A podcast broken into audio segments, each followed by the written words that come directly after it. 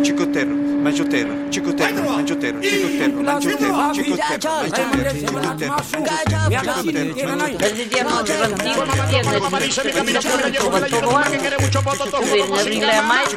El palabrero. Mero mexicano. En nuestro anterior palabrero hablábamos de la palabra mero y de su relación con esmero e incluso con la voz inglesa morning.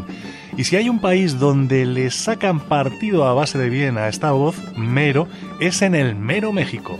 Vamos a ver algunos de sus usos inspirados por los ejemplos que nos propone el Diccionario del Español de México y también José Moreno de Alba en su escrito Ya mero llegamos a mi mera casa donde soy el mero mero, publicado en la web de la Academia Mexicana de la Lengua.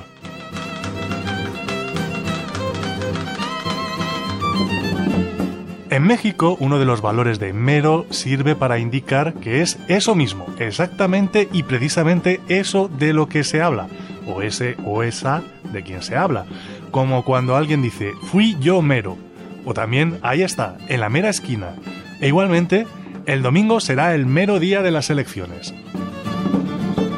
Un valor similar es cuando se emplea mero con el sentido de que se habla propiamente de eso, como en el ejemplo del Diccionario del Español de México, las meras fiestas ya pasaron, es decir, las propias fiestas ya pasaron. El diccionario de la RAE recoge la expresión el mero petatero como equivalente al que manda, al jefe. Sin embargo, Moreno de Alba matiza que esa expresión no es hoy en día muy usual, siendo la más frecuente el mero mero. Yo soy el mero mero, es decir, yo soy el que manda, el rey del mambo.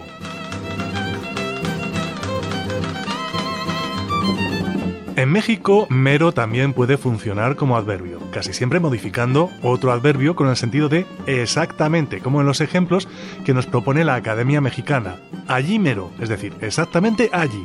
También como adverbio funciona en la expresión ya mero, que es equivalente a casi, por poco, como en el ejemplo ya mero y me caigo, casi me caigo, por poco me caigo.